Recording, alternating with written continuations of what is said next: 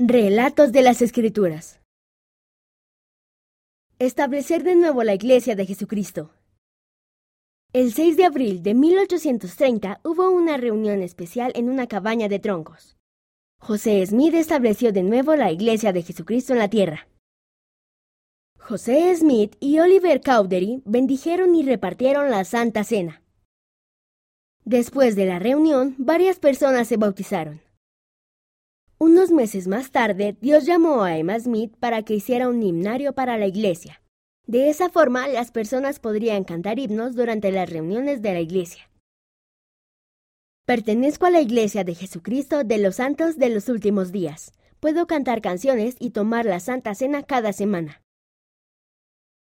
Véase Doctrina y Convenios, secciones 20 a 22 y 23 a 26 en Ven Sígueme.